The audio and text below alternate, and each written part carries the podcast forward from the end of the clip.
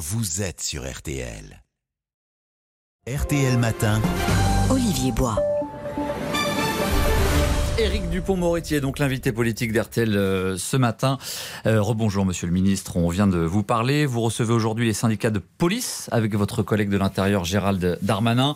Vous avez en fait entamé une large concertation pour tirer les enseignements des États généraux. Le rapport a été remis à, Emmanuel Macron euh, début juillet. Le chantier est énorme et on va commencer par là d'ailleurs, par ce sondage IFOP hier pour le journal du dimanche.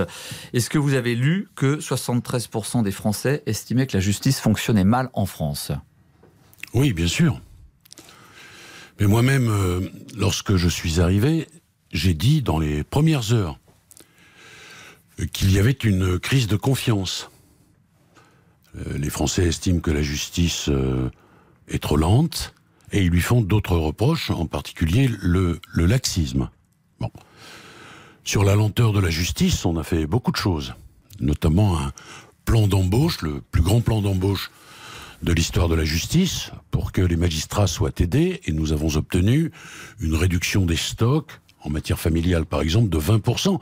Ça veut dire que les Français attendent moins les décisions. Il y a encore beaucoup d'efforts à faire et nous le ferons. Quant au laxisme, moi je voudrais vous dire euh, un certain nombre de... Je voudrais vous livrer un certain nombre de chiffres. Et puis ensuite, euh, les auditeurs euh, qui nous écoutent jugeront, si vous me permettez ce, ce verbe. En 2000, le taux des peines fermes prononcées était de 28%. toutes les peines prononcées, 28%. En 2021, il est de 36%.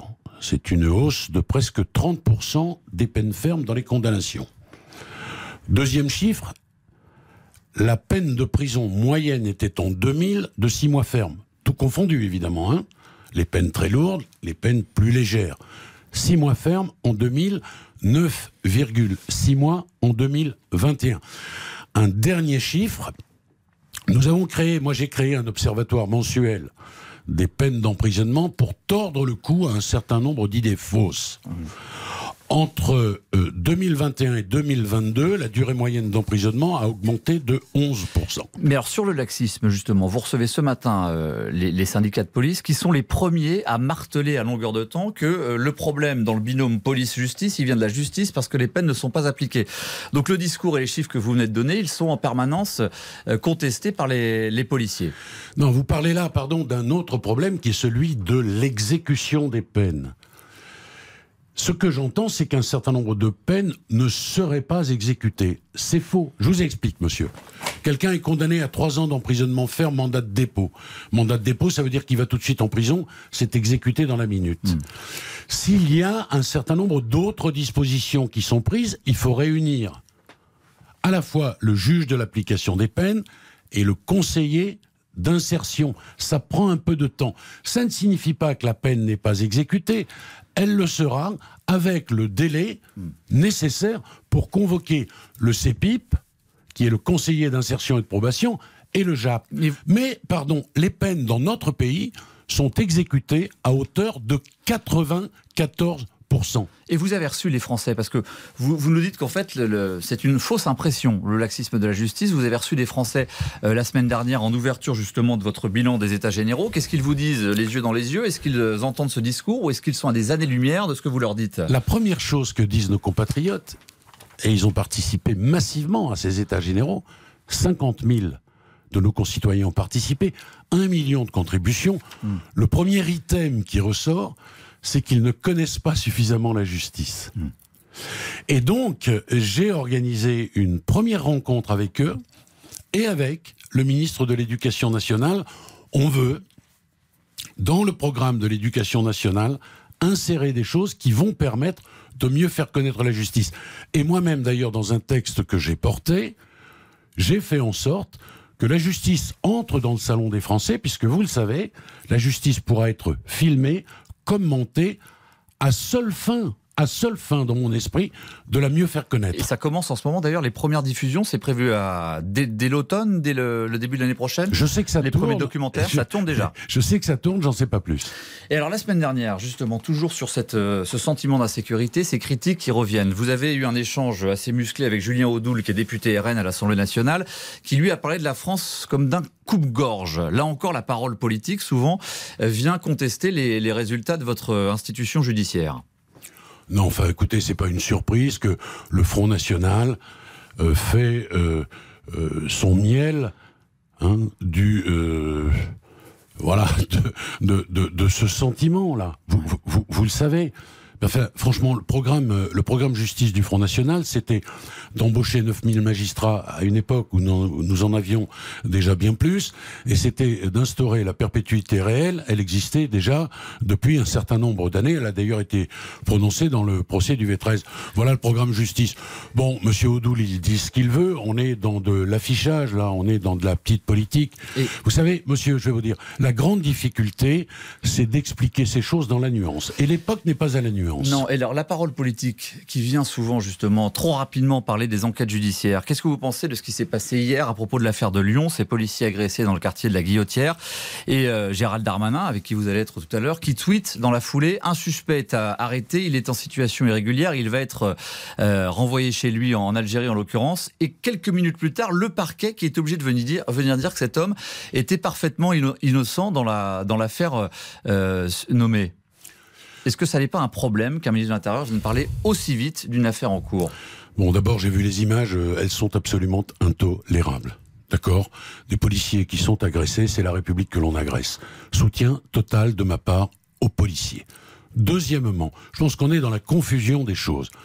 Pour expulser un étranger, dans notre pays, il y a soit l'expulsion judiciaire, après condamnation, ça s'appelle une peine complémentaire, soit une expulsion administrative. Il s'avère que cet homme, à propos duquel le parquet dit qu'il est hors de cause, cet homme a déjà été condamné à de nombreuses reprises et il fait l'objet d'une obligation de quitter le territoire français, ce qui est une décision administrative. Et Gérald Darmanin a dit qu'elle serait exécutée. Moi, j'ai rien d'autre à dire, je suis un fervent partisan de l'état de droit que je défends bec et ongle.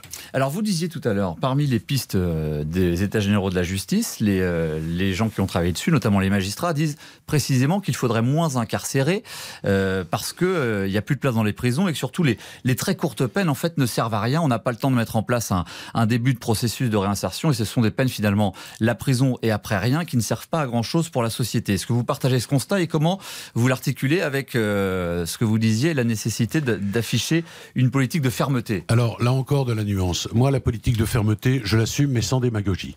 Je suis d'ailleurs le garde des Sceaux qui aura construit le plus de prisons. Et je vais la semaine de, cette semaine d'ailleurs, dans les jours qui viennent, sur un chantier qui est un chantier qui se trouve à Troyes, qui est une construction de prisons nouvelles. Donc fermeté, oui, mais en même temps prévention.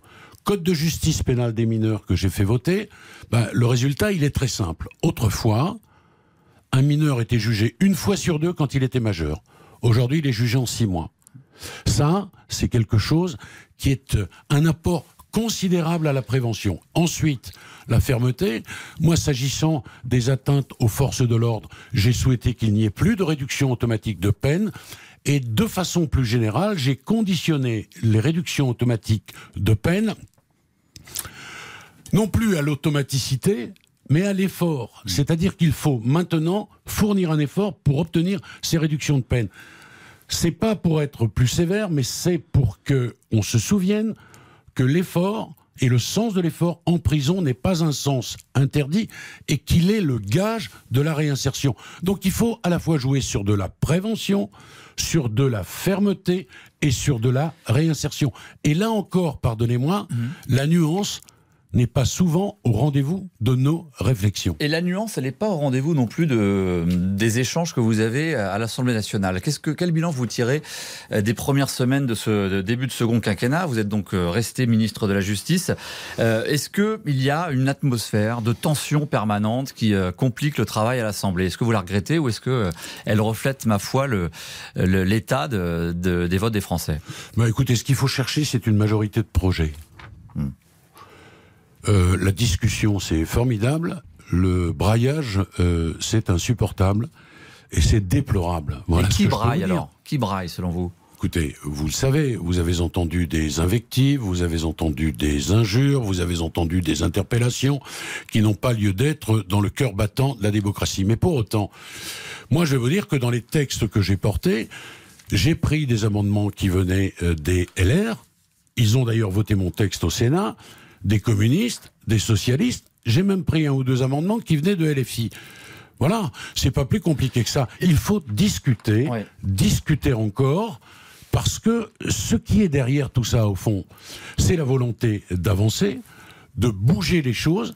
Et les Français, je pense, n'ont pas envie de blocage. Et, la France insoumise euh, est dans l'arc républicain, selon vous Vous venez de dire que vous avez euh, accepté les amendements qui, venaient de leur camp. Qu'est-ce que vous euh, dites à ça Alors qu'il y a un débat là-dessus entre la France insoumise et le, le, signe égal qui est parfois fait avec le Rassemblement national? Moi, je veux que l'on mette en place des majorités de projets avec tous les républicains.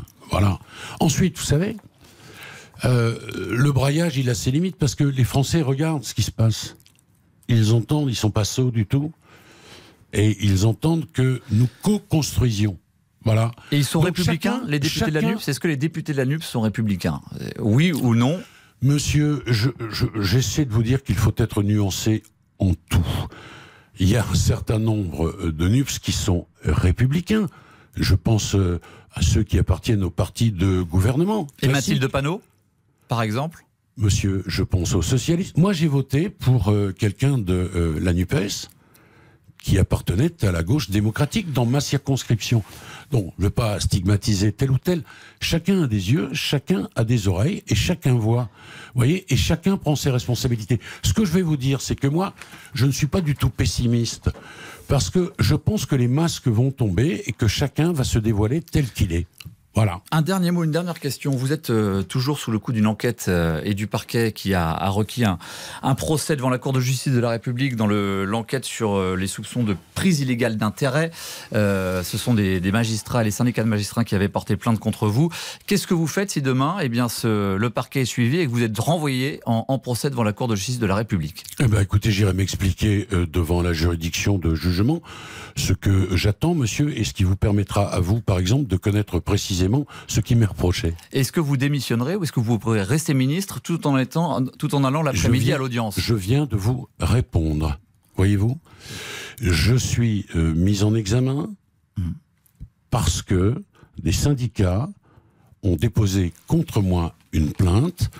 Lesquels syndicats d'ailleurs ne veulent pas participer aux États généraux de la justice. Ils refusent de vous voir. Alors, d'ailleurs, ça n'est pas vrai. Je veux rendre hommage à tous les syndicats qui sont venus, en particulier au syndicat FO Magistrats, avec lequel, je pense, nous avons fait un excellent travail. Les absents ont tort. Et c'est un prétexte fallacieux. Je vais vous dire pourquoi. Parce que 50 000 citoyens qui ont contribué, des experts qui ont pendant dix mois à travailler. Le rapport Sauvé, qui est une occasion historique de réformer la justice, mm. ils ont choisi la politique de la chaise vide et, monsieur, je le regrette. Merci beaucoup. Merci Eric Dupont.